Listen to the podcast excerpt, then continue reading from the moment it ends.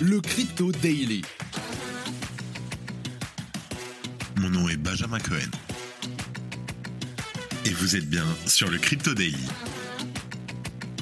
Le podcast qui traite de l'actualité crypto, NFT et métaverse. Dans vos oreilles, chaque jour, du lundi au vendredi.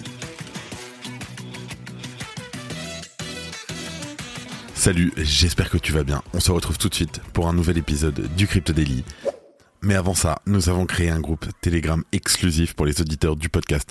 Viens discuter, poser des questions et échanger gratuitement avec la communauté. Pour rejoindre, envoie-moi simplement un message privé sur LinkedIn ou sur Twitter, I am Magic. Alors n'hésite plus et rejoins-nous dès maintenant.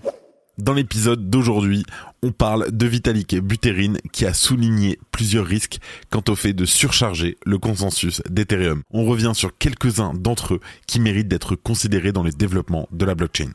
L'exchange Hotbit cesse ses opérations et préconise le retrait des fonds sous peu, mettant en lumière les problèmes inhérents aux échanges centralisés. Et pour terminer, il y a encore quelques mois, les mots Bitcoin et NFT n'apparaissaient pas souvent dans la même phrase. Mais depuis l'apparition du protocole Ordinals, qui permet de créer des équivalents de tokens non fongibles spécifiques à Bitcoin, les choses ont changé.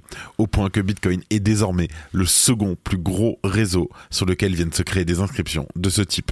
Retour sur un succès phénoménal, mais qui est très controversé. Mais avant tout ça, et comme d'habitude, Simon, mets-nous la musique.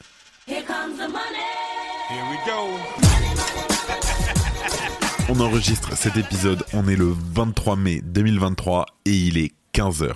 Et on a une journée verte, Bitcoin plus 2% à 27 340 dollars. Ether plus 2,23% à 1850 dollars, le BNB plus 2%, le XRP il a pas bougé, le Cardano plus 0,68, le Dogecoin exactement équivalent à hier, le Polygon plus 1,6% à 0,8 dollars et le Solana qui n'a aussi pas bougé. Mention honorable au Tron qui prend plus 10% à 0,07 dollars. Allez, let's go, on passe aux news. Dans son dernier article de blog, Vitalik Buterin a pointé du doigt les risques courus par une surexploitation du consensus d'Ethereum. Par là, il faut comprendre le fait d'attribuer de plus en plus de fonctionnalités et de responsabilités au protocole. Par l'évocation d'usages non prévus, voire non conformes sur Ethereum, il renvoie évidemment à la hype ordinals, les NFT sur Bitcoin, parfois dénoncés comme un usage parasite du réseau. On en parle un peu plus tard. Et par ailleurs, la prise de parole de Buterin intervient quelques jours après les multiples incidents ayant impacté la couche de consensus d'Ethereum, paralysant pendant de longues minutes la validation de nouveaux blocs sur le réseau plusieurs axes sont développés, et notamment l'idée de s'appuyer sur la couche de sécurité d'Ethereum. C'est par exemple le cas des layers 2 comme Optimism, Arbitrum ou ZK Sync, qui communiquent en permanence avec leur layer 1. Ce concept peut aussi s'étendre au risk-taking, dans le cas où une autre blockchain solliciterait les validateurs d'Ethereum. L'intéressé prend l'exemple hypothétique de Dogecoin qui passerait au proof of stake et qui ferait appel à ses validateurs pour compléter la sécurité du réseau. Dans les faits, ces pratiques ont un risque limité sur le plan technique, mais le danger réside en réalité dans le consensus social. C'est-à-dire qu'en cas de problème majeur, la communauté des projets concernés pourrait s'attendre à un hard fork d'Ethereum pour résoudre leurs propres difficultés. Alors, outre le débat philosophique sur la légitimité de procéder ou non à un hard fork pour revenir en arrière, de telles attentes feraient poser de trop grandes responsabilités à Ethereum. Et c'est pourquoi donc Vitalik Buterin estime que ces solutions doivent être pensées de manière à limiter les dégâts aux dix projets et non créer des porosités avec Ethereum. Je cite l'article de Vitalik. Si vous concevez un protocole où même si tout se brise complètement, les pertes sont contenues pour les validateurs et les utilisateurs qui ont choisi de participer et d'utiliser votre protocole, cela présente un faible risque. Un autre concept techniquement réalisable mais sur lequel Vitalik Buterin alerte, ce sont les oracles intégrés directement aux validateurs le jeune ingénieur évoque notamment les oracles ultimes, le risk-taking au sein de protocoles tiers, mais également l'idée de plus en plus répandue selon laquelle des bugs et des défaillances sur les divers layers 2 pourraient être rectifiés via des soft forks sur la couche layer 1 d'Ethereum. Et si Vitalik reconnaît volontiers que ces initiatives sont généralement bien intentionnées, il prévient que leur multiplication pourrait à terme altérer la substance même d'Ethereum. Simplement, cela permettrait d'intégrer des données du monde réel depuis le consensus, par exemple les cours E ETH USD, ETH EUR, ETH CNY, etc. Mais le danger en faisant cela est qu'Ethereum ne serait plus seulement une plateforme technique neutre, mais pourrait alors être perçu comme un outil financier, augmentant ainsi grandement l'échange d'attaques réglementaires. En injectant trop d'éléments dépendants au monde réel au cœur du consensus d'Ethereum, cela augmente les risques systémiques sur le protocole. La pureté d'une blockchain, dans le sens où il s'agit d'une construction purement mathématique qui tente à parvenir à un consensus uniquement sur des choses purement mathématiques, est un énorme avantage. Dès qu'une blockchain essaye de s'accrocher au monde extérieur, les conflits du monde extérieur commencent également à avoir un impact sur la blockchain. Ce ne sont là que quelques-uns des éléments exposés par le fondateur d'Ethereum qui méritent d'être considérés avant que la blockchain prenne plus d'ampleur. Ainsi, il appelle à se méfier des actions qui tendraient à augmenter la portée du consensus sur d'autres sujets que le respect des règles fondamentales du protocole. Les L2 et même désormais les L3 se multipliant, les diaps et les oracles proliférant, la question n'est probablement pas de savoir si les choses tourneront mal, mais surtout quand. Vitalik Buterin conclut ainsi il existe un besoin naturel d'étendre le cœur de la blockchain avec de plus en plus de fonctionnalités. Parce que le cœur de la blockchain a le plus grand poids économique et la plus grande communauté qui le surveille, mais chaque extension rend le cœur lui-même plus fragile. Au final, nous devrions plutôt cultiver le minimalisme. Le 25 mai prochain, la place FinTech, Bean Crypto et le Crypto Daily s'associent pour vous proposer un événement exceptionnel, les Paris Innovation Nights. Cette soirée se déroulera dans les locaux de la place FinTech au sein du Palais Brognard à Paris et sera consacrée à l'état des lieux et aux avancées du Web3. Au programme, une table ronde réunissant des experts de renom tels que Lucie Eleonore, PDG de la NFT Factory, Elodie de Marquis, directrice marketing de Kaiko, et après cette discussion passionnante, une session de pitch sera organisée pour permettre aux entrepreneurs et aux startups de présenter leurs projets innovants en lien avec le Web3. Il va y avoir de super prix à gagner et les participants auront l'occasion de mettre en lumière leurs entreprises devant des professionnels du secteur, comme notamment Victor Kahn, CEO d'Opium Agency, et Ouda Leroy, directrice des opérations chez Pirates Labs. La soirée a lieu le 25 mai, dans deux jours. Si jamais on fait gagner des places sur la newsletter, va vite la regarder et profite de 25% de réduction avec le code Crypto Daily 25. À jeudi. En deuxième news, l'exchange Hotbit a annoncé un arrêt abrupt de ses opérations le 22 mai, exhortant sa base d'utilisateurs à retirer leurs fonds avant le 21 juin. Cette annonce marque un changement drastique par rapport à la précédente position opérationnelle de Hotbit, attribuée à une enquête interne sur un ancien membre de l'équipe en août 2022.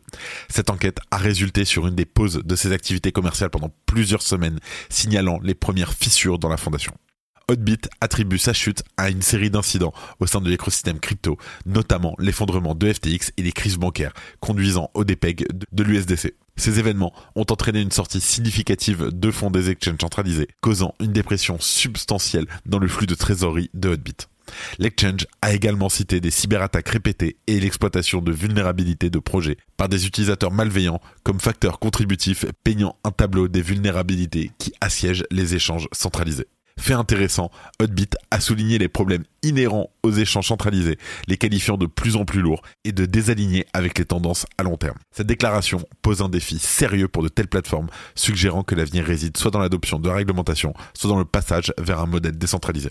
Alors que Hotbit quitte la scène, cette critique pourrait servir de signal d'alarme pour les autres exchanges pour évaluer leur cadre opérationnel. Bien sûr, l'annonce soudaine d'Hotbit a déclenché l'alarme au sein de la communauté, les utilisateurs signalant des difficultés à retirer leurs fonds.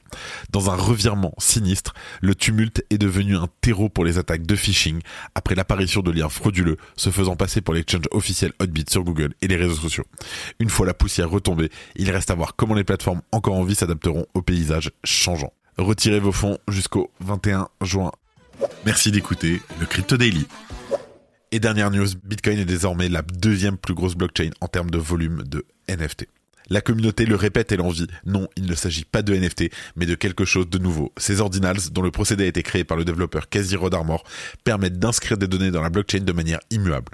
La révolution a été considérable. L'équivalent des NFT chez Bitcoin s'arrache au même titre que les non moins controversés BRC20, considérés comme l'équivalent des ERC20. Force est de constater que malgré le nombre réduit d'utilisateurs faisant usage de ces ordinals, ceux-ci ont trouvé un public au point de faire grimper en flèche les frais sur la blockchain Bitcoin. Et si l'on compare cela aux blockchains proposant des NFT, on voit que le réseau a pris une ampleur considérable dans ce secteur particulier de l'écosystème. Sur les 30 derniers jours, on a en effet vu plus de 168 millions de dollars de ventes d'ordinals sur Bitcoin, ce qui place le réseau second derrière Ethereum dont les ventes de NFT dépassent les 395 millions de dollars. Cela correspond à une augmentation du volume de vente de près de 400% que l'on peut comparer à la baisse de volume chez Ethereum de moins 26%. Alors c'est un succès très controversé Et ce n'est pas la seule chose que l'on peut comparer. On le voit, même si les montants sont élevés, le nombre d'acheteurs et de vendeurs ne sont pas au même stade. Chez Ethereum, c'est 188 000 personnes qui ont vendu des NFT pour le mois qui vient de s'écouler, contre 5 800 vendeurs d'inscriptions ordinals sur Bitcoin. D'où une critique qui revient souvent dans la communauté est-il judicieux d'augmenter à ce point les frais de transaction et de congestionner la blockchain Bitcoin pour quelque chose qui ne concerne au fond que peu d'utilisateurs? Le cofondateur de MicroStrategy, Michael Saylor, alertait justement hier sur les cas d'utilisation potentielle non éthique et stupide des inscriptions sur la blockchain Bitcoin. Dans l'écosystème crypto, c'est cependant toujours le marché qui gagne. Et si les investisseurs et les utilisateurs potentiels continuent à voir l'intérêt des inscriptions ordinals, celles-ci pourraient devenir un secteur d'avenir et ainsi poursuivre la révolution enclenchée sur la blockchain Bitcoin. Je me suis déjà exprimé personnellement sur le sujet. Je suis personnellement contre les BRC20. Les ordinals, c'est autre chose. Après, chacun fait ce qu'il veut. Et avant de terminer les actualités, en bref, avec notre partenaire, Bean Crypto. Merci à eux. Le nouveau PDG de FTX a suggéré en janvier que la plateforme pourrait être relancée. Des éléments récents dans son dernier rapport de facturation laissent entendre que des travaux sont en cours dans ce sens. Certains utilisateurs d'AAV V2 rencontrent des problèmes d'accès à leurs fonds bloqués par le réseau Polygon. Pascal Gauthier, PDG de Ledger, a confirmé que les phrases de récupération privée des utilisateurs pourraient être remises au gouvernement sur demande si la fonctionnalité Recover de Ledger était activée. À la surprise générale, l'attaquant du mixeur de crypto Tornado Cash a proposé de céder le contrôle à la communauté de Tornado Cash après avoir initialement pris le contrôle total.